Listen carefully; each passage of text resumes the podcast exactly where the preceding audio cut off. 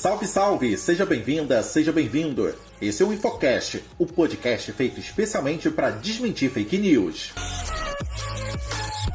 Oi, eu sou o Pablo e hoje eu tenho a companhia da Carol. Salve, salve, Carol! Salve, salve, Pablo! Circula pelas redes sociais um áudio afirmando que agentes do IBGE que trabalham no censo questionam a intenção de voto de cidadãos. O áudio também diz que os agentes roubam a biometria e dados dos eleitores. Isso não é verdade, isso é uma fake news. Fake news.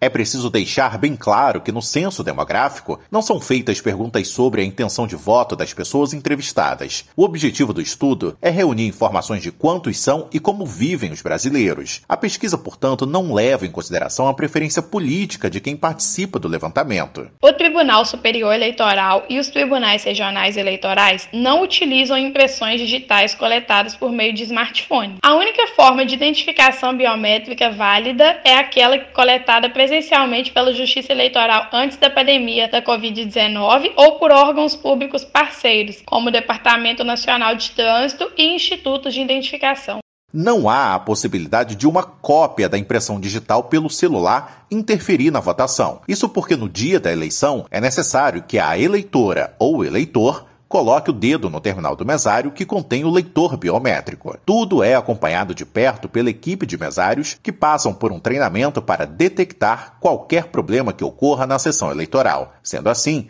é impossível que uma pessoa se passe pela outra na hora de votar. O IBGE tem dois canais para a devida identificação de seus servidores, pesquisadores ou recenseadores. O telefone 0800 721 8181 e o site respondendo.ibge.gov.br. Os dois canais representam um serviço permanente do IBGE para qualquer cidadão que seja procurado para responder a qualquer pesquisa e que queira se certificar de que aquela pessoa na porta ou na portaria é mesmo um servidor do Instituto. O Infocast também está nas redes sociais. Siga o arroba Projeto Infocast no Instagram. O Infocast é um projeto do Instituto Federal Sudeste Minas Gerais. Este projeto tem a produção de Jean Carlos, Caroline Duarte, Matheus Costa, Pablo Campos e Rony Santos.